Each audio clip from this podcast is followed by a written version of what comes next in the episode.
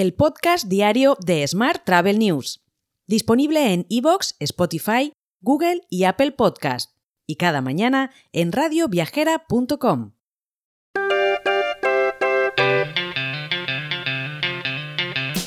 Saludos y bienvenidos, bienvenidas un día más al podcast de Smart Travel News.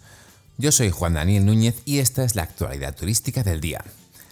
El empleo turístico se mantiene al alza y las afiliaciones a la seguridad social aumentaron en agosto un 5,1% respecto al mismo mes del año anterior, para situarse así en los 2 millones casi 800.000. El empleo turístico supone ya un 13,5% del total de afiliados de la economía nacional, que en conjunto creció un 2,8% en el mes de agosto. En relación con ese mes de 2019, referencia a prepandemia habitual, el crecimiento del empleo turístico es también del 5,1%. Mientras, el turismo de negocios se acelera y se aproxima a niveles prepandemia. El balance más positivo procede de la Cira de Barcelona, donde el número de eventos ha crecido un 10% y pretende aproximarse a las cifras económicas de 2019, cuando alcanzó los 215 millones de facturación y los 25 millones de resultados de explotación. Por otra parte, el precio de los alojamientos turísticos en España para los meses de septiembre y octubre de este año será un 13% más elevado que en 2022 Así, mientras que el año pasado el precio medio por noche era de 115 euros, este año será de 130 euros, según datos de ebooking.com. Por su parte, la Confederación Española de Agencias de Viajes, CEAP, ha enviado una carta al secretario de Estado de Derechos Sociales, Ignacio Álvarez, en relación al programa de vacaciones para mayores del IMSERSO. CEAP propone realizar una planificación más adecuada con plazos de tiempo más holgados con el objetivo de que los viajes comiencen siempre la primera quincena de octubre y se evite así a los usuarios el perjuicio que suponen los retrasos en la ejecución del programa. Cambiamos de asunto.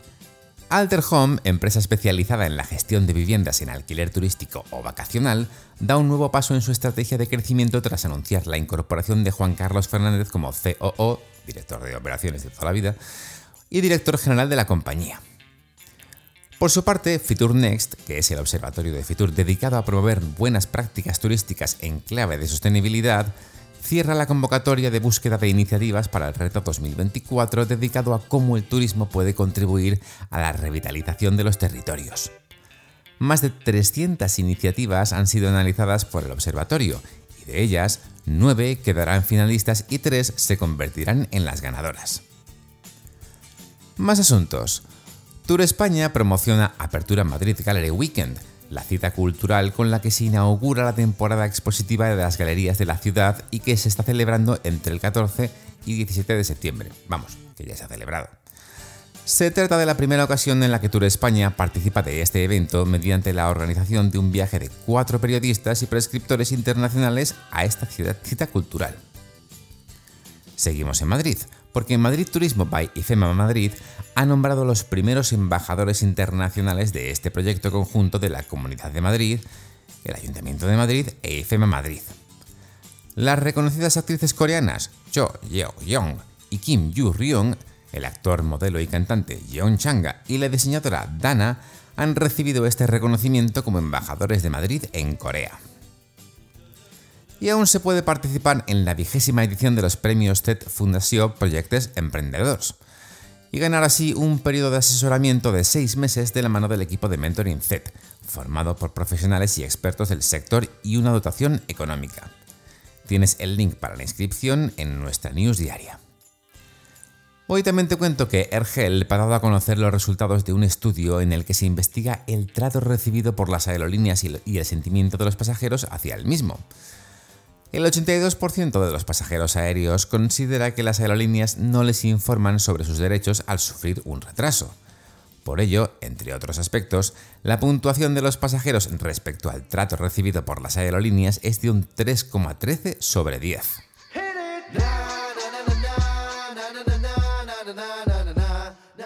Vamos ahora con la actualidad internacional. TravelZoo ha lanzado un nuevo servicio, TravelZoo Meta, solo para miembros. Las experiencias de Travel Meta pretenden permitir a sus miembros explorar rincones del mundo de difícil acceso, como hacer cumbre en el Monte Everest o viajar en el tiempo a la antigua Roma. También pueden descubrir nuevos espacios más allá de la imaginación. Todo ello es posible utilizando un dispositivo móvil o de mesa o un simple navegador. Mientras, Air Arabia ha sido coronada como la compañía aérea más rentable del mundo, ya que obtuvo un asombroso margen operativo del 27%.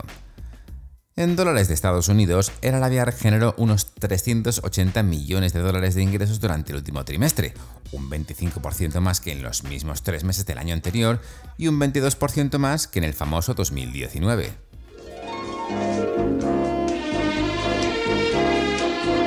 Hotel. Y terminamos con dos pequeños apuntes de actualidad hotelera, los dos referidos a Barceló además.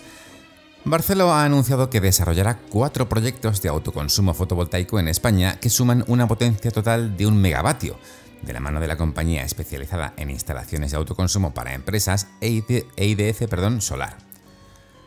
El último apunte también es sobre Barceló, que también ha anunciado que gestionará el Hotel Barceló Fortina Malta, un hotel de diseño vanguardista propiedad de la empresa maltesa Fortina Investments Limited. Se trata de un emblemático establecimiento situado en el paseo marítimo de Silema y que ha sido totalmente reformado y transformado en un moderno hotel de 5 estrellas y 183 habitaciones. Te dejo con esta noticia. Mañana, por supuesto, más actualidad turística. Hasta entonces, muy feliz martes. Si quieres apoyar este podcast, déjanos tus valoraciones y comentarios en Spotify, Evox o Apple Podcast.